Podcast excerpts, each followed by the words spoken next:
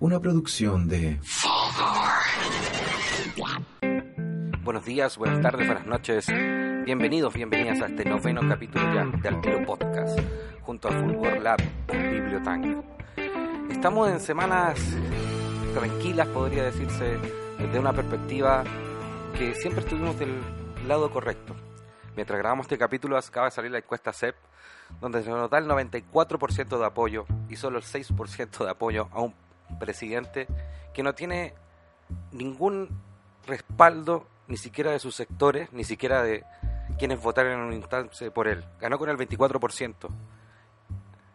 Y aún así, el travestismo de la política chilena lo ayuda a seguir pensando en proyectos de ley, enviando jurisprudencia, enviando a su primo Chatwit, el mismo que se acusó constitucionalmente y fue expulsado de la política por cinco años para que dirija el proceso constitucional de la derecha, metiendo miedo, diciendo que si aprobamos el yo apruebo de la nueva constitución que todo Chile quiere, vamos a caer en un desorden, vamos a caer en tres años de no saber qué va a ocurrir, que se va a perder mucho dinero. La misma encuesta CEP dice que solo el 16% de la gente confía en los medios de comunicación. Solo el 16%. Ya no creemos en nada, solo creemos en nosotros y en nosotras, en esos que están en las calles, en esos que salen todos los días, a pesar de la represión, a pesar de que nos quieran hacer creer que no vamos a ganar nada y lo estamos consiguiendo todo, porque Chile cambió y vamos a seguir continuando. Estamos viendo una falsa dicotomía, esa falsa dicotomía de que nos hacen creer que todo está bien, que todo va a pasar y no ha pasado nada aún.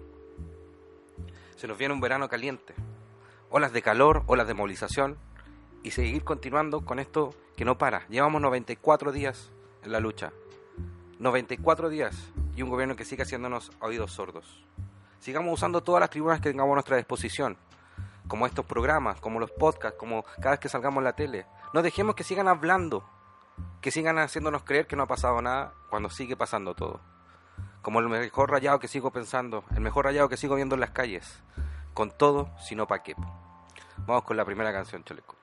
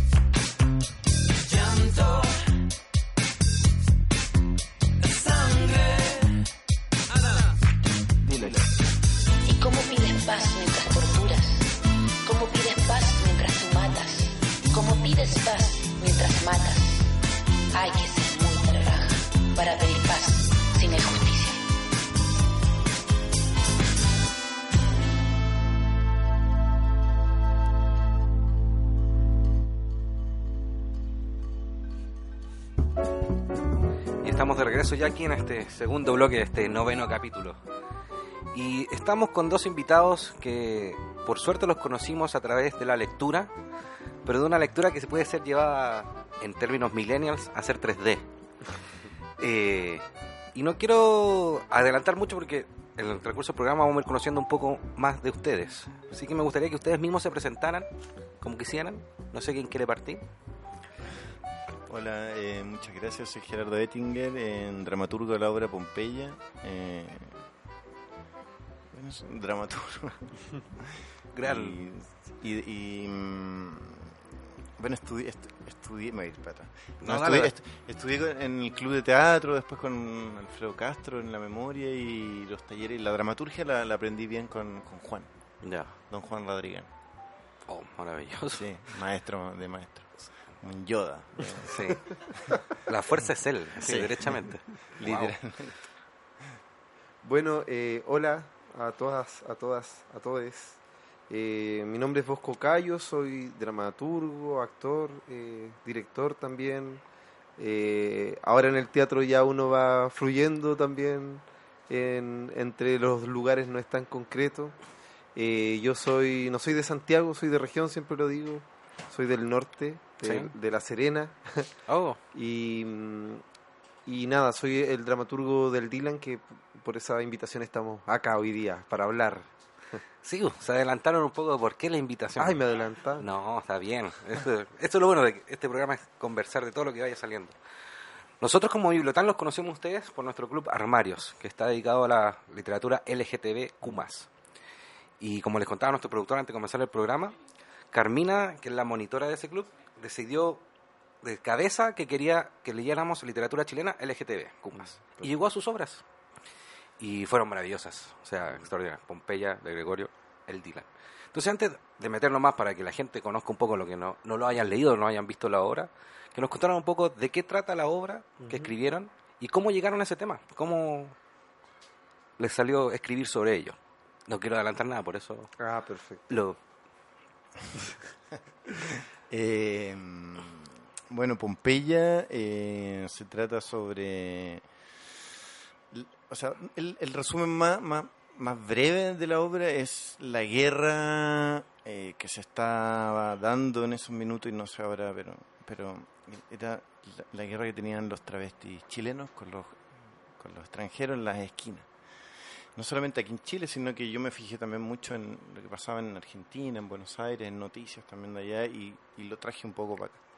Entonces, básicamente se trata de eso y hablan de cómo eh, este lugar eh, que se supondría que no que no que, es un lugar más abierto, hay, hay- hay un, un personaje que, que, que, es una travesti fascista, básicamente. Y ese lugar me pareció muy interesante, lo, lo, lo saqué yo de testimonio, entonces dije, "Ah, aquí hay algo, porque si ya desde ese lugar hay un, hay, hay un, un discurso fascista, eh, bueno, eh, se, abre una paradoja básicamente, porque es una paradoja. Y ahí aparece lo, lo- lo apareció lo teatral. Y el, y el tema aparece porque el director Rodrigo Soto me, me, me contactó porque él quería trabajar con La manzana de Adán, de Paz Errázuriz y... la manzana de Adán, em, este libro de fotografías y, y- y testimonios periodísticos. Y, y yo le dije, bueno, eh, trabajémoslo, me interesó, me interesó mucho el tema, eh, fue en el 2014 esto. Y, y yo le dije, pero eh, veámoslo, porque la obra está, es- eh, ese libro está es so- es sobre el tra- eh, los travestis en dictadura, y, yo, y dije, pero traigámoslo a la obra. Entonces guardamos un personaje que es la Suzuki, que, que tenía ese, ese, ese pasado y, y esa, la manzana Adán, exactamente, representaba ese, ese material con el que él quería partir. Y estos otros personajes eh, hablaban del Chile de hoy, que nos parecía súper pertinente. Y, y ahí fuimos trabajando la obra durante como cuatro años, recolectando testimonios, viendo materiales. Yo la trabajé en varios talleres, también estuve en Buenos Aires en un taller con Alejandro Tantanian, Panorama Sur, también trabajé el texto. Fue un largo, largo proceso. A mí siempre me interesó porque Bueno, porque que en cierta manera el, el- el tema era muy teatral, básicamente. Exacto. y muy político y reflejaba el momento que estábamos viviendo en, en- Chile con la inmigración, con, como el fascismo cada vez que creciendo, el racismo, el clasismo, todo, todo como, como una vuelta. y estos personajes tenían un, un- lugar eh, que, que- en cierta manera no, no, no está expuesto y, y que también eh, eh, desmitificaba eh, porque claro yo eh, en, en el proceso cuando cuando empecé a investigar jamás me imaginé que me iba a tocar con, con testimonios de travesti fachos no lo imaginé ¿cachai? y eso fue súper bueno porque mm, para la obra obvio Sí. Eh, em- em, Anda circulando ahora un video de internet para molestar a la derecha de... No sé si lo han visto de los panques que iban a votar por Piñera. Sí, sí, es Entonces, que ¿qué eh, sí, onda? exactamente, es que por fin, sí, lo vi, lo he visto. Em, ¿Por qué? Porque básicamente em, eh, bueno, esas paradojas que están en la sociedad, bueno, en el teatro funcionan muy bien. Entonces eh, partió desde ese lugar y, y, y claramente y, eh, y, y- y el, y- y el travesti por, por, la, por la, la, la cualidad es muy tea- es teatral, es, el 100% Es una puesta teatral. en escena siempre. Es una puesta en escena, claro, y, y, y, y eso también no, no era todo me llamaba la atención para trabajar y dedicarme y, y con, con mucho estudio también para llegar a, esos- a esas temáticas, porque no son temáticas que, que yo viva, no son mis testimonios, son los de otros. Entonces, eh, trabajar con esos testimonios eh, requiere una, de una responsabilidad súper grande y de un estudio muy grande. Por eso me moré tanto también Oh, wow. para no para no caer en clichés Claramente. Que obviamente ahora toda la discusión de la apropiación cultural y todo.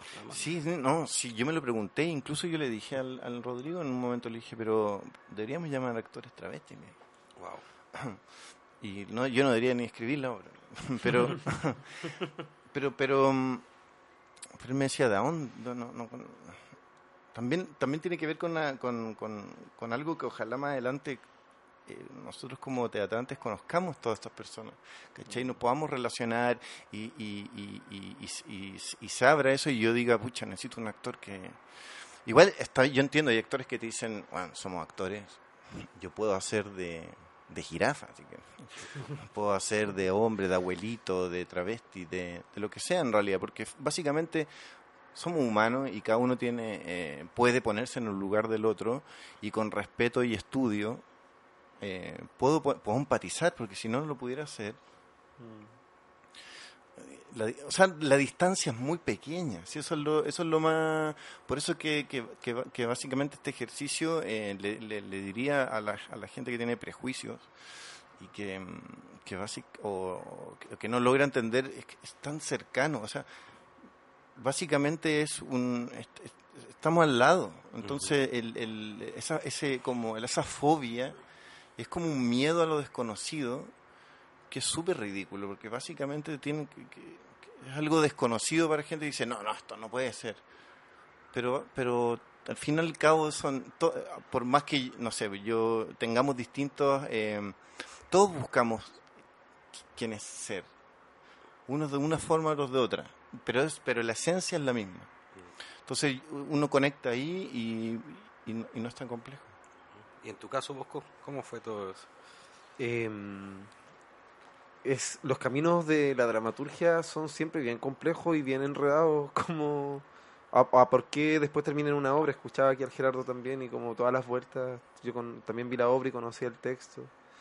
Eh, en el caso del Dylan, bueno, el Dylan cuenta la historia de Dylan Vera, un, un joven, eh, eh, ahora podemos decir transgénero, en ese momento no era una palabra para mí todavía eh, tan conocida, de, de hecho después fue justo, yo la escribí cuando estaba pasando a haber una ley de identidad de género, Eh, eh, entonces tiene que ver con el concepto del travesti, de, de, de, es- de ese concepto más antiguo, que todavía no, no era, no, llegábamos a eso.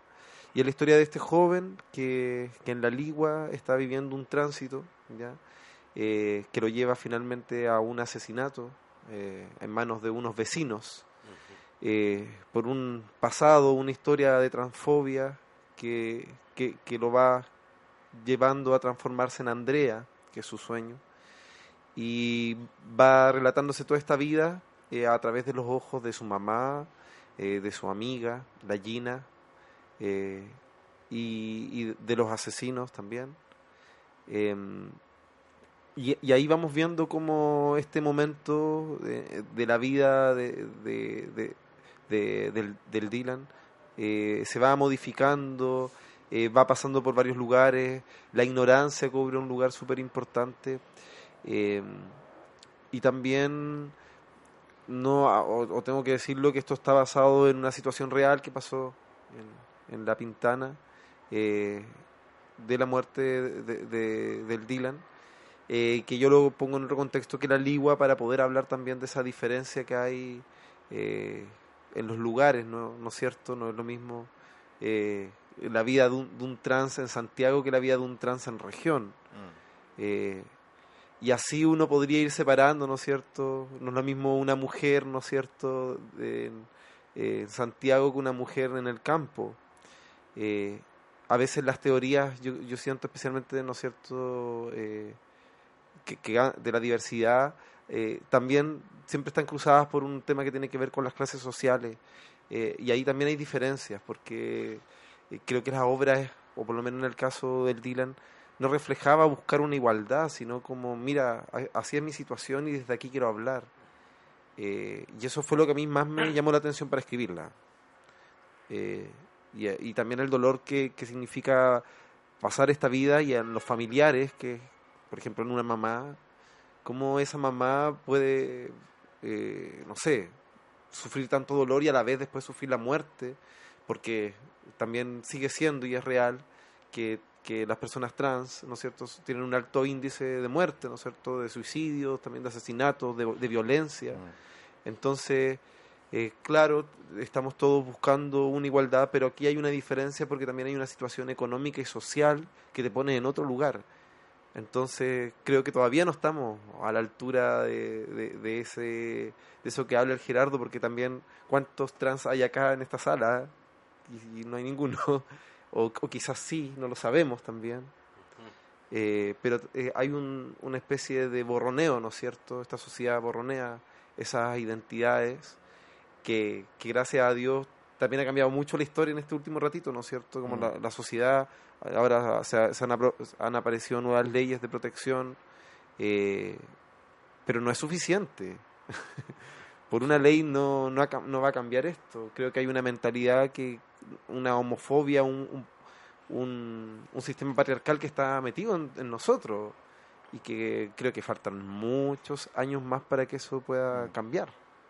Sí. O sea, te metiste justo en ese tema. Yo que le quería hacer como última pregunta. De este bloque.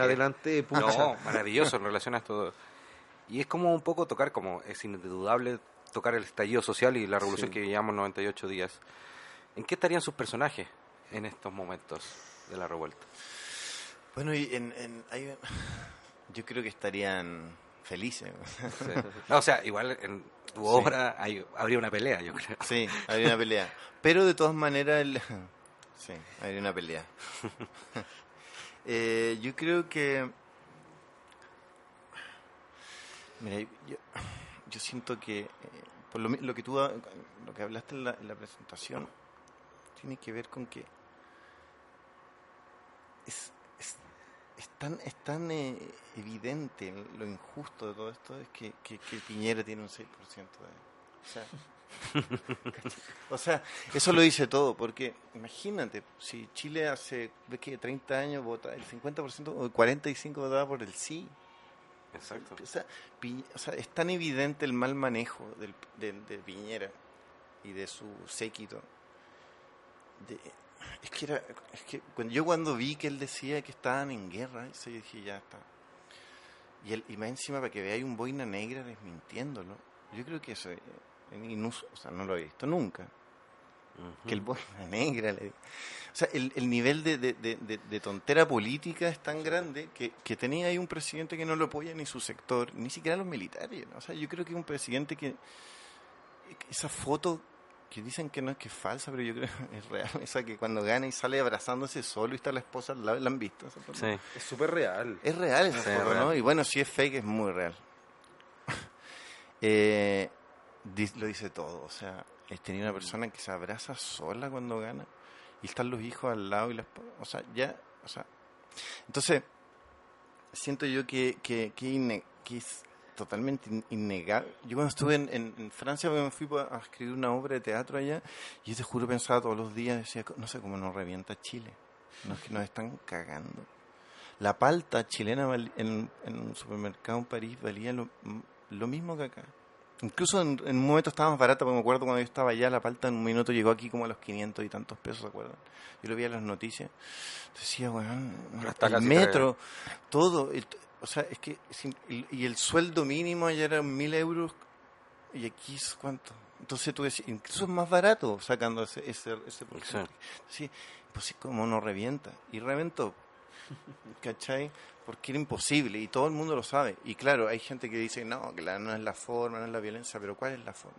Exacto, no nos escucharon 30 años. O sea, entonces, y, el- y, y el, y el manejo, y ahí te das cuenta de que, de que básicamente no, no, no hay política, o sea, el, Piñera es un gerentucho que no, que, no un político. no. Entonces, ¿cachai? Entonces, y ahí entonces sentís que por, por más que se pelearan, yo siento que incluso hasta ese personaje defendería la así es que es indefendible, o sea, es imposible no... Por eso que tiene tanto apoyo esto. Ya.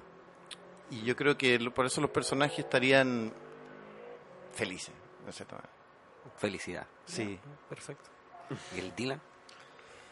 Eh, en el caso del Dylan tengo como, no sé, difícil la respuesta porque yo creo que la muerte del Dylan y el asesinato del Dylan igual era un poco inevitable, No. incluyendo también el estallido social. Sí. O sea, eh, creo que es- refleja para mí esa muerte, también esa rabia que, como dice el Gerardo cuando va a explotar, estaba explotando ya de distintas formas y en distintos lugares.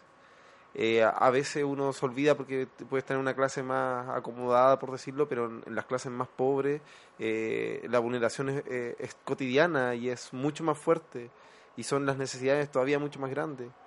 Eh, sí, sí, bueno, si es que hubiera pasado que el Dylan no hubiera muerto, lo bonito es que en este tiempo igual hay unas leyes que lo podrían, no sé, proteger o podría tener más facilidad para poder decir tengo un derecho a salir a la calle y cambiar mi nombre, por ejemplo, que eso igual es un logro.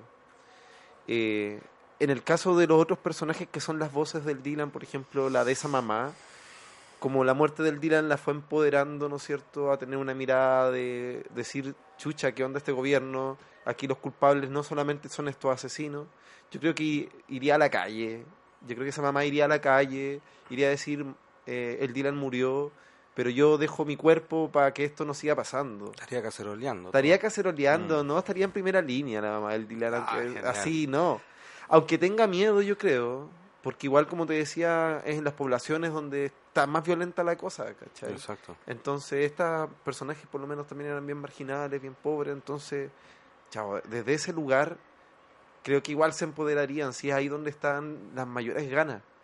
Y, porque son las mayores necesidades también. Ujú.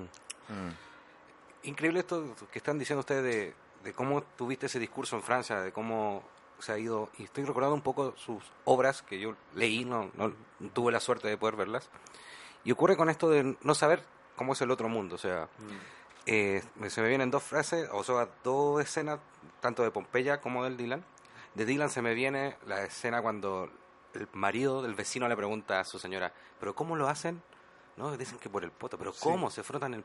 Como que no entienden cómo pueden dos hombres hacer el amor, que es, bueno, de una ignorancia total. Eh, y me encuentro muy maravillosa esa escena de decir, bueno, ¿cuánta gente piensa así? Y la escena de, en Pompeya, que me viene a la cabeza es cuando, no recuerdo cuál era la persona que están discutiendo, que le dice, pero no tenéis, que cortarte la pichula porque es malo para el negocio. O sea, que todavía hay, hay un consumo muy alto de travestis que tengan Sí. pene para Sí. hacer. Entonces, cómo se han ido ocultando esos mundos que sí siguen existiendo. Lo vemos hoy en día que, como tú decías ahí, Bosco, que en poblaciones que creíamos que está, oh, ya no pasó nada, pero en Pudahuel Sur mataron, un- atropellaron un cabro que, y estuvieron cinco días en zona de guerra, literalmente. Eh, a mí me pasó el día viernes, que mi polola vive muy cerca de Plaza Dignidad y vive en Purísima, y los pacos pasaban a las nueve de la noche gaseando por Bellavista. sí. Gaseando por Bellavista. Sea, había extranjeros que no entendían qué pasaba, tuvimos que ayudar a unos gringos que se tiraban al suelo a vomitar. Sí. Entonces, ¿cómo que se ha ido tratando de ocultar esa información? Entonces, me, me parece increíble el rescate que ustedes hacen de eso, de, de un mundo que está ahí siempre Mm. y como que, que- que tratamos de taparlo. Y el 18 de octubre ese mundo dijo, oye, aquí estamos. Es que eso esto". es. Estábamos diciendo lo que siempre ha pasado. Y Exacto. a mí me asusta algo que quiero decirlo acá, como justo estamos haciendo algo con los medios de comunicación, pero que de verdad hay gente que no se entera. Yo eh, viajo harto a La Serena y allá de verdad no saben nada. Yo también vivo cerca de, vivo en Dardiñac con Ernesto Pinto. Oh, Y entonces veo que está pasando esto todo el rato y, y, en- y- y de verdad la gente no alcanza a enterarse. Y eso es peligroso. Es peligroso. Porque puede pasar cualquier cosa y es como... ¿Cómo estamos tan desconectados? O sea, yo lo encuentro fuerte. Wow. Claro. Y desconectado en un mundo hiperconectado. Esa es la paradoja. Claro. Que también hay tanta información que, bueno, lo- como decía, el, el efecto medusa, que lo mucho castra. O sea, el, el exceso de bombardeo hace que no, no haya nada también. Wow. Sí, o sea, el exceso de bombardeo no hace que nada. Y en relación a sus obras, cuando las presentaron por primera vez, cuando ya la vieron puesta en escena, que esto es... No me acuerdo quién lo decía, creo que fue la Macarena Araya Lira cuando presentó su obra y vino acá a inventar el programa, que era como que le daba miedo ir a ver su estreno. Mm. ¿A ustedes les pasó eso mismo? Sí. Como que no eran, uy, no, esto no era lo que quería transmitir, o esto no era lo... No, no, a mí, me, No, a dio, mí no. me- me dio miedo. O, o expectativa o emoción, no Eh, sé. Conectando un poco a la pregunta pasada. Exacto. eh, eh, no, ese, eso que tú me dijiste de, de, de, de, de- de que, que era, que se cortaban Si se la cortaran era Se malo la cortaba negocio. mano por el negocio. Eso me, me- me lo dijo un travesti en, un testimonio. Me dijo que el colmo del travesti. Y me dijo, ¿sabes cuál es el colmo del travesti? Y dije, no. Me dijo es que la mayoría de los clientes que subimos son son eh, hombres heterosexuales, eh, padres de familia del barrio alto. Pero el colmo está en que no, no querían que ellos hacerlo, follarse al travesti, sí. sino que querían que el travesti se lo follara a ellos. Entonces el travesti me decía, pero yo me, he visto de mujer para que me follen. no me quiero follar ese weón.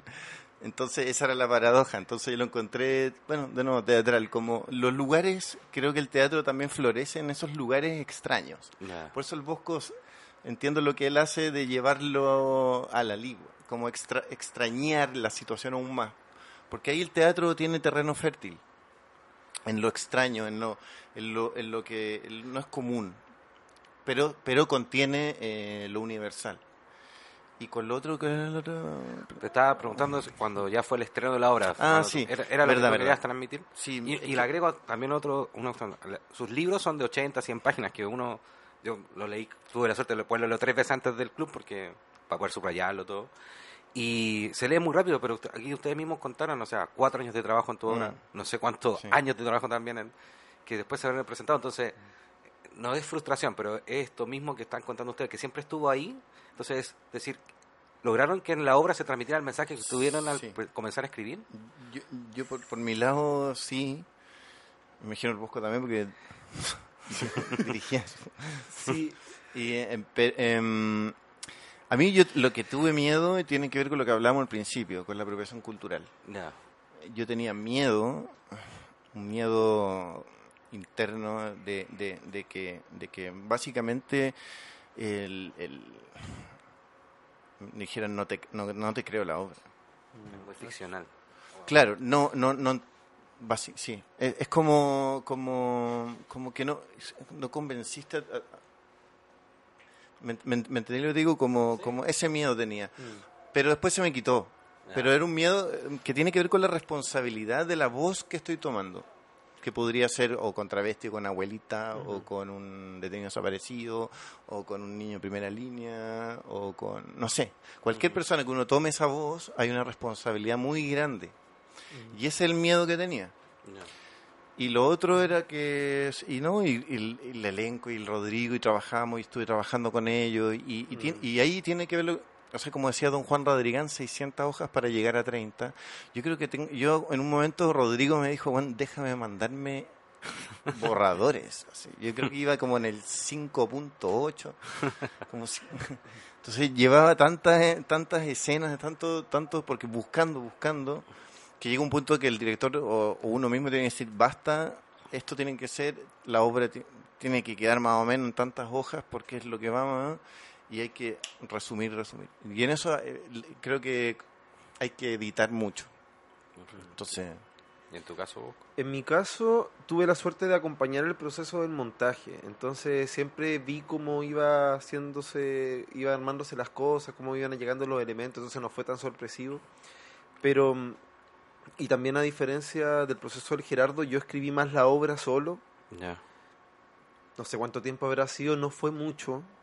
Y después, cuando se hizo el montaje, la Liocha me pidió escribir una escena más, que es la escena de los profesores. Ya. Eh, y eso se sumó a lo que ya estaba escrito nomás. Pero fue solo eso, lo demás quedó igual. Eh, cambió algunas palabras, porque yo hablaba de travesti, ya le puso transgénero, por, por este cambio que también pasó en el momento histórico también. Y porque la obra eh, se, se montó pensada para personas adolescentes también. Entonces, y esa es la, una gran cantidad de público que ha visto el Dylan, que la ha leído también. Son cabros de, de- que están en el liceo, en- en los colegios. Maravilloso. Entonces, eso, eh, aparte del, del mundo que uno propone, que una vez tú hablabas del mensaje, yo creo que uno no tiene tan claro ese mensaje. Exacto. O El lo que quiere transmitir, Sí, básicamente. hay, hay como, a mí me pasa que es como una sensación, un paisaje, cosas, y la obra después me ofrece un mensaje. Ah, Entonces es al revés, como que al, al escribir eh, uno va entendiéndose, o uno va entendiendo lo que te quiere decir. Y eso es una etapa, pero después cuando llega el director le suma otro proceso que le agrega otra lectura y ahí van saliendo capas sobre capas. Entonces eso es lo que lo bonito que tiene el montaje, que no, no es tan claro y también y los mensajes van a aparecer solos. De hecho, los mensajes a veces los empieza a ver el que está afuera, el, público, y de ahí decís tú, ah, eso es. Yo estoy viendo quizás una relación entre un, un hermano, no sé, con una mamá, unos hijos, y al final está hablando de la historia del país, no sé, pero uno como creador nunca los ve mucho, en verdad. Maravilloso. Hoy estoy demasiado entretenido escuchándolos, o sea, me encantó lo que dijiste también de la parte esto de, de ir escuchando o de lugares que surgen las historias más ficcionales, por eso lo traslada a región tu historia y el en Chile. Hoy día, ¿dónde están encontrando esas historias ustedes? ¿Siguen pensando en hacer? ¿Dónde están? Porque está todo así como... sí. No, eh, yo haría historias del 6%, porque eso, eso, eso, eso es exótico a cagar ya. Sí, ya, ya es Sí. mucho. Sí. Que ya es demasiada ficción. Sí, Entonces ya eso... eh, yo creo yo creo que ¿Dónde están sus hay historias? un humor un humor eh, en el teatro funciona a mí lo que me impresionó harto bueno igual era re obvio pero el, el, el, el- el personaje que más llamaba la atención en Pompeya era el travesti facho Sí. ¿Por qué? Por, de nuevo, por lo mismo. Entonces, siento que en ese lugar, eh, en el teatro, funciona bien ese humor eh, de derechas, ¿cachai? En el sentido de que uno lo expone eh, desde un lugar en que la gente, uno dice, no, no voy a hacer esto. Eh, es como que es como las piñericosas, ¿cachai? Como hay un humor ahí, un humor muy negro, eh, que uno lo puede utilizar en el teatro para dar un mensaje eh, desde un lugar eh, más del, borde, para no ir con el, con, el- con quizás con el comentario más, más clásico, en que la gente puede decir, ah, esto ya lo he visto, ya lo sé, bu. porque el teatro igual tiene eh, es espectáculo, espectáculo, yo es un lugar donde especto, veo y escucho. Entonces, por más que uno dé un mensaje y la obra sea muy seria y todo, uno tiene que ser consciente que hay un público, como, como el Bosco dice. Entonces, eh, yo quiero transmitir eso, pero también eh, entregar emociones, que, la gente se entretenga en la obra, entretener en la palabra que tiene que ver con, con, con pensar, no solamente ir al Quique Morandé, reírme entretenidamente, no, No. sino que tiene que ver con mantener la atención. Y, y, y el- de nuevo, el teatro funciona muy bien las paradojas. Entonces, ¿dónde- de ahí estás sacando tu historia ahora, así como pensándola. Sí, siempre buscando como, por ejemplo, el otro día, el otro día me dijeron, no sé, el tema de, la, de estas estatuas que estaban como guardadas en un lugar, unas estatuas escondidas mirando para una pared, hay un lugar, por ejemplo. Ah. A mí me, me, me pare- me parece muy llamativo lo- los semáforos humanos, por ejemplo. Muy llamativo. Y sobre todo hay unos semáforos humanos que están en, en Bustamante que yo siempre veía que había, hay uno que era un, borra- un borrachito que yo siempre veía en Bustamante y que ahora es semáforo humano y me da risa porque está totalmente borracho dirigiendo el tránsito y eso es muy bonito. Porque Lo dirige bien, o sea, lo dirige bien, está muy emocionado y está curado. Entonces, eh, da- ahí hay un Ni lugar... para eso sirven los pacos, ¿te cuenta? Ni para eso sirven los pacos. Al final el curadito dirigía mejor Sí. porque había un paco, había un taco. Sí. ¿Cachado? Sí. Y ahora hasta un curadito dirige mejor. Exacto. Entonces, esos lugares son tienen humor y son muy teatrales. Entonces, son lugares como re- eh, fuera de lo, de lo, de De lo cotidiano y bien escondido, y que está a la vista, pero que no lo la vista, ver. no lo. Y son como Sí. están en el refilón. Ya, perfecto. Wow. ¿Y tú, Bosco, dónde estás viendo? Igual, Mira, Maravilloso donde viví, o sea, hay historia todos los días. o sea. Sí, pero ¿sabes qué? Y ahí va a ir a un punto que ahí está algo que también me provoca contradicción también, que como está sucediendo todo tan afuera en las calles, por este momento no sé si es mi inspiración para escribir, es para escuchar y ver Perfecto. y, y retener cosas, porque es muy inmediato como para ponerlo a una ficción, porque está ocurriendo ahí. Y mi responsabilidad por ahora es si puedo estar ahí como un cuerpo, no tanto como creando de- como con eso específicamente. Eh, pero sí, eh, hay formas, como dice el Gerardo, que, que son por el lado para hablar de lo mismo, pero sin eh, decirlo, porque creo que también perdí solvencia, como porque hay alguien que lo va a leer Wow. o que lo va a ver, que lo va a escuchar un público. Hay que decírselo, pero nosotros como creadores no estamos yendo directo. Quizá el teatro no tiene esta cosa tan inmediata, necesita un poquito de tiempo para poder ver las cosas. Entonces de ahí por lo menos yo estoy escribiendo y estoy viendo, eh, desde esa distancia. Ahora, la región para mí siempre va a ser un lugar, entonces Ya. donde sea voy a estar mirando para allá más que acá en Santiago. Eh, pero sí hay algo que me ha, me ha pasado, dos cosas, una. Primero que escribir teatro ya no es solo escribir teatro, sino que escribir una experiencia. Entonces, como cómo se escribe el teatro también está en una pregunta. Cómo me relaciono con otro artista, con otro, con otro, con el actor como un investigador también, que también puede ayudar al texto, como explicaba el, el Gerardo también, ¿no es cierto? No es Mm. tan solo. Ya ese es un lugar que forma y que también para mí es un lugar como para crear incluso. Y, y lo otro, y aquí sí tiene que ver con una mirada hacia dónde podría estar mirando ahora que podría ser distinto, que hay una mirada marginal que a mí me interesa, que es como olvidada, pero siempre le hacía el quite al weón que más odio, a los weones que más odio, pero creo que es el momento de ponerlos al centro también, desde el macho patriarcal, eh, desde el zorrón de mierda, eh, no sé, desde el facho. eh, entonces, ¿cómo lo pongo al centro para hacerlo cagar? No. No sé, en esa pregunta estoy. Se están haciendo cagar solo en todo caso. Como Sí, que- sí, pero quizá de construir eso mismo No. que por siempre ha sido como, porque, claro, pues nosotros miramos ahora, de hecho estamos hablando de una mirada eh, disidente o, o- o queer, ¿no es cierto? Y los ponemos al centro cuando lo interesante es ocupar esa mirada para poder deconstruir esto que tanto odiamos y que hoy día son un cacho y son una mierda. Entonces, pero yo, yo mismo siempre le hacía el quite y ahora me doy cuenta. Entonces, ¿cómo hacer eso? En esa, en esa estoy, en esa paradoja, en esa pregunta. Y los pongo ahí para hacerlos cagar, a ver qué pasa. Wow. La última pregunta del bloque, de verdad estoy demasiado entretenido. Usted eh, nos hablaron ahora de que siempre está pensando en el espectador, en el espectador para ver su obra cuando la, se pone en escena. Pero cuando escriben están pensando en un lector, Eh, como se después terminó su lector lectoral. Le hago la pregunta de, de Bibliotank, nosotros que no. Espérate, quizás se pudo haber confundido algo, porque A no ver. es que yo esté pensando cuando estoy escribiendo en el público, sino Ya, ya. que eh, hay que saber cómo cuando se pone en escena, por ejemplo, cuando pasa el proceso del director, que hay Ya. alguien que... O cómo también mi obra tiene que tener cierta autonomía. Ya. Porque yo puedo creer cosas, ¿no es cierto? Pero tiene que tener una autonomía que en sí misma se den a entender. Ahí sí creo que uno puede estar pensando en el otro, pero como en lo que yo creo eh, de crear, no, jamás. Ah, ya, ok. Lo que pasa es que eh, sí, hay, es como una especie de... Cuando uno dice pensar en el público, suena como que uno quisiera... Una apropiación cultural. La frase, Como que así sí. se llama el capítulo. Sí. Capítulo, como, que, como que yo quisiera eh, pensar en el público para, para como usarlo. Y yo creo que... No, no es que uno escriba pensar en el... O sea, yo, yo soy, primero que nada, soy público. Antes que antes que dramaturgo y, a- y actor fui público primero y después estudié y siempre uno está viendo siempre es público entonces yo pienso como digo chuta pienso en el público en el sentido digo estaré aburriéndome aburriéndolos.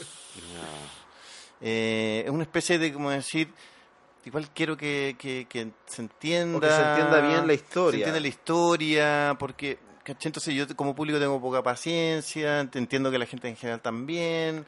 Eh, en ese sentido uno y, y es súper bueno tenerlo presente porque es parte del- del- del- de la triangulación. O sea uno como dramaturgo es actor director y público a la vez del texto Wow. y, y, y entonces tenerlo presente es, es casi como, si no tenía el público presente, es casi como que hagáis la asamblea constituyente sin las personas. Porque es como que te se ríen cuatro paredes a pensar lo que ellos deberían pensar. Exacto. Sin paridad y plurinacional. Claro, entonces, por eso que eh, uno en cierta manera siempre está en contacto. Yo cuando voy a ver obras, miro harto al público. Cuando durante también veo mis obras, veo, veo si están durmiendo.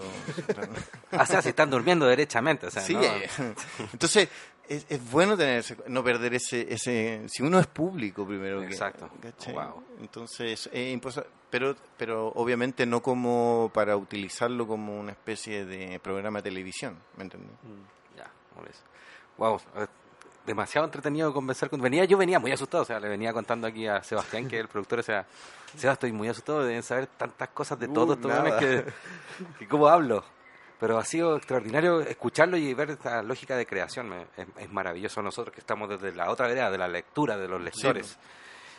Bueno, tenemos una tradición aquí que se ha formado esta, esta primera temporada, que nuestros invitados, invitadas, invitades, escogen, nos dicen una canción que ellos escuchen por el motivo que sea, para terminar los vlogs y ir cambiando. En este momento te toca a ti, Gerardo, que nos digas una canción y por qué te gusta y por qué la programas. Mm, Una canción que siempre está presente, es mejor no hablar de ciertas cosas, de, de sumo. ¿Por qué me gusta? Porque siento que la letra es perfecta, eh, entre poesía, rock, es muy política, eh, ochentera, eh, no sé, Lu- Luca Prodan estaba bien re loco, dejó la heroína para ir a morir a Argentina por el copete. y no sé, una canción increíble en realidad. Y, el, y, lo- y- me gusta mucho porque no es, es muy cantada, es como recitada, es un poema, sentiría yo. Y la canté cuando dice el, el examen de, act- de actuación para entrar a la escuela de actuación y me, me- hicieron, no me dejaron cantarla porque no era melódica, pero bueno. Y canté Los Pollitos Dicen, no- me había aprendido eso. Así que por eso la tiro. Ya, gracias, Gerardo. Vamos, chaleco.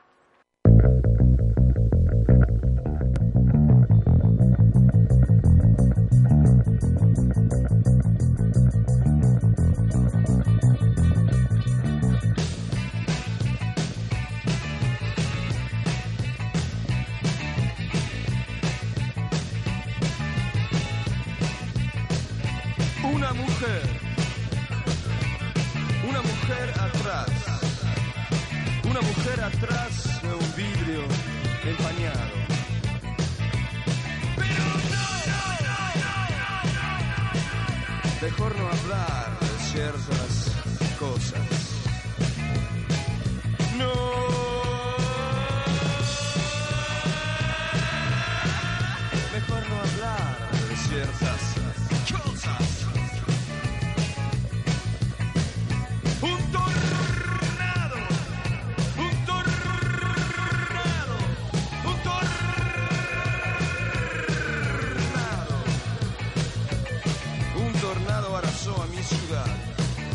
Jardín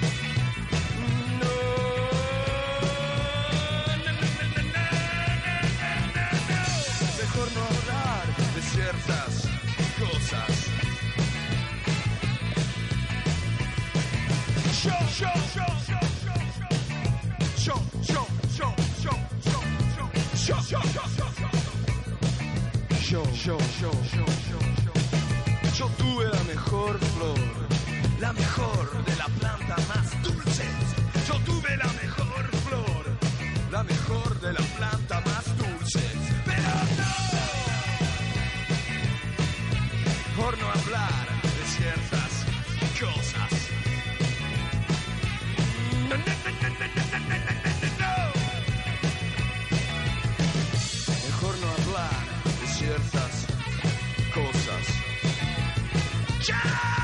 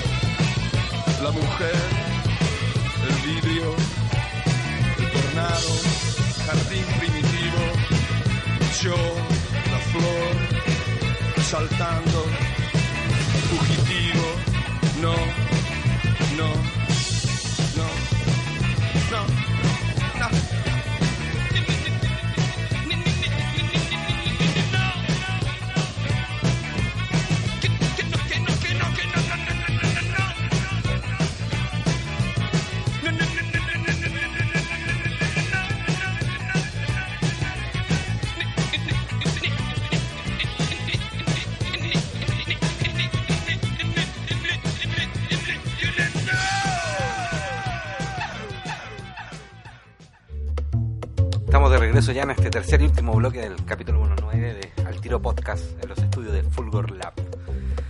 Esta es la etapa que a uno como lector le encanta de nuestro cuando tenemos invitados tan geniales como ustedes de qué nos recomiendan, qué nos recomiendan ver, leer, escuchar, lo que sea, lo que sea, lo que- caminar por ciertos lugares.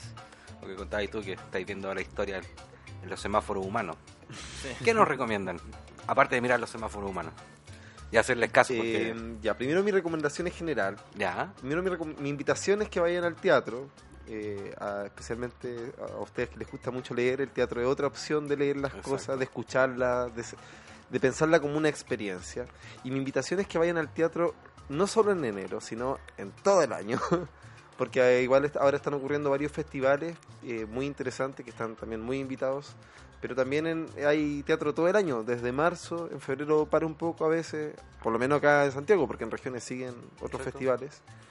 Eh, pero que se acerquen a distintos lados, está el Teatro de la Memoria, está Matucana 100, el GAM, bueno, y así varios, varios, varios, el Teatro del Puente, eh, y así otros también alternativos, eh, pero vayan al teatro. Esa es mi invitación general que quería hacer. perfecto. ¿Y tú, Gerardo? Dejó la vara alta. Eh, Sí, tam- sí, escúchame. Vayan al cine. Ah. También. No, eh, sí, pues, vayan al teatro, eh, lean teatro. eh, Es una, experiencia Ah, maravillosa sí. leer teatro. Sí. ¿eh? Yo, Sí, yo había leído que- en el colegio como que te hace leer y después salté a usted y fue... Es que recuperar el leer teatro porque mm, aparte que es súper entretenido leer teatro, eh, mm, se está- eh, es la única manera que tenemos, básicamente, para que no sea un video en YouTube, de, de que quede registrado el trabajo que es tan efímero el que hacemos. Porque se acaba la función y desaparece la obra. Ya. No, yo recomendaría, a ver que eh, yo en general eh, estoy bien fome para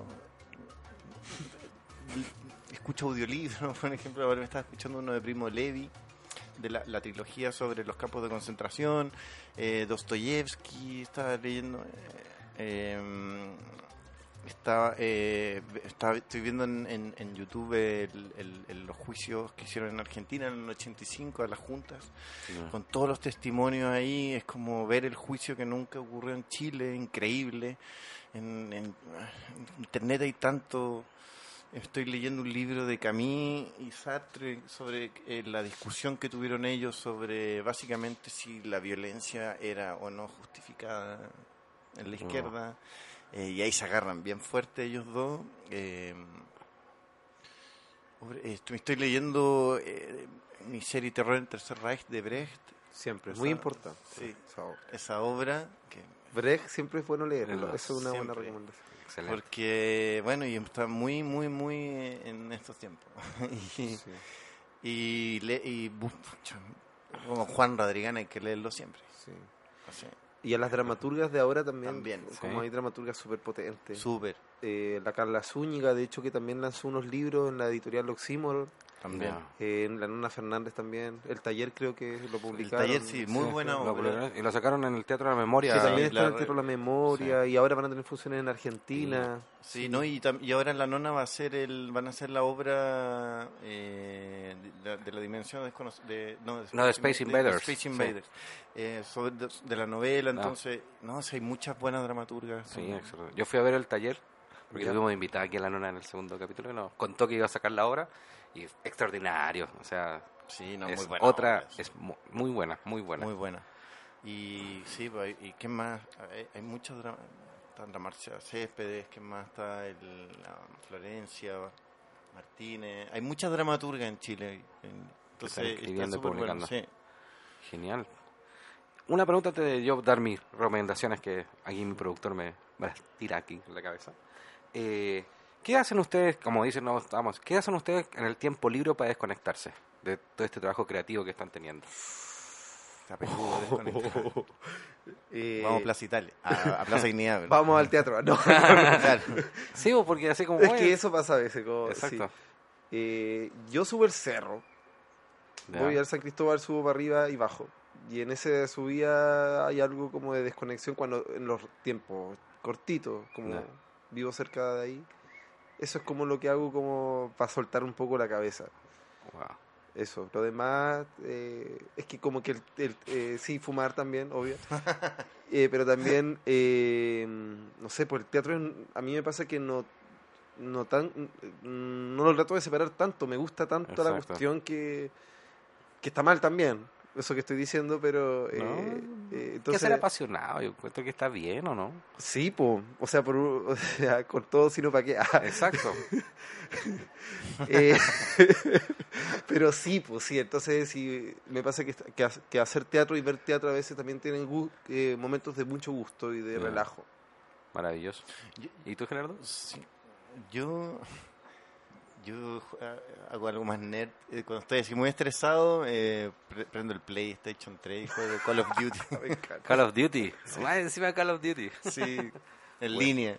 En línea. Sí. Ah, mm, no sé.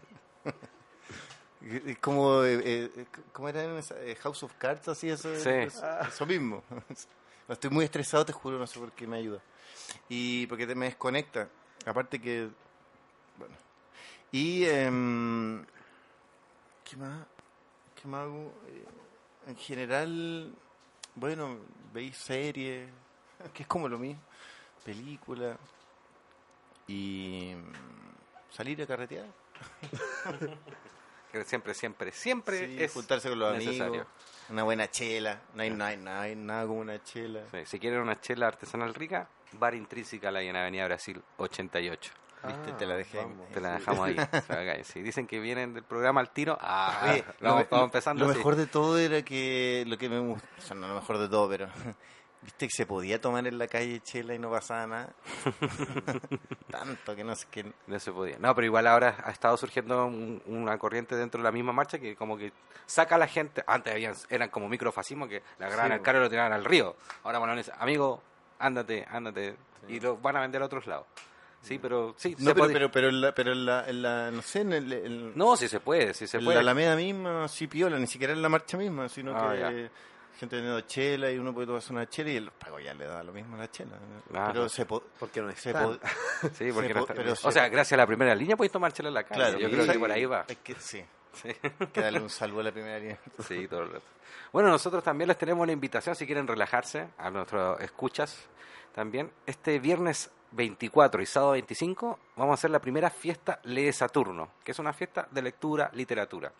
Pueden encontrar toda la información en www.bibliotank.cl slash Lee Saturno. ¿ya? Pero eh, yo quiero nombrarles que vamos a tener stands imperdibles editoriales como Cherazade, Castor y Pollux, Escafranda, Alquimia, Banda Propia, Bibliotan también. Van a estar los amigos del Arba Press, Noctámbula, Libro de la Mujer Rota, que el Tehue.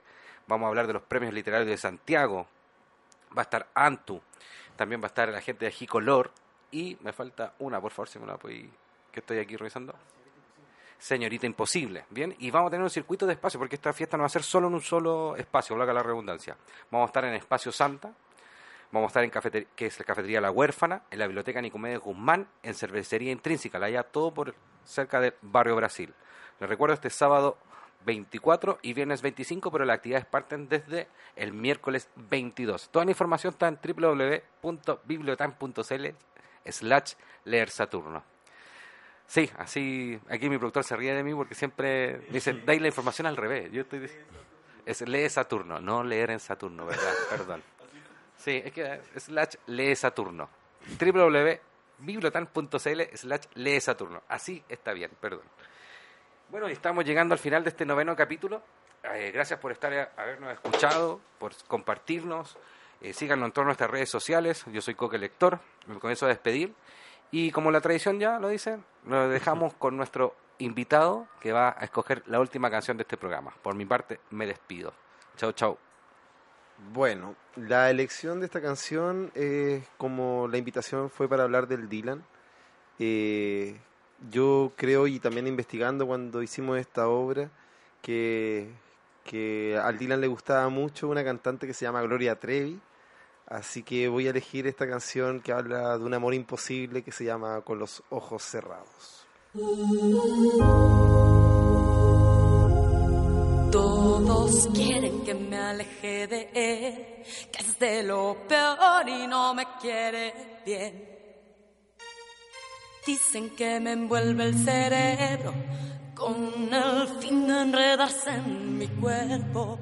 Debo confesar que cuando él me besa, el mundo da vueltas dentro de mi cabeza. Cierro los ojos y siento su aliento, mi sangre quema cualquier pensamiento. Y le creo, le creo, le creo, le creo cuando dice te quiero. Le creo que su amor será eterno. Le creo que es el hombre más bueno. Le creo que la luna es de queso y si él me diera otro beso, que más da si me miente yo? Le creo.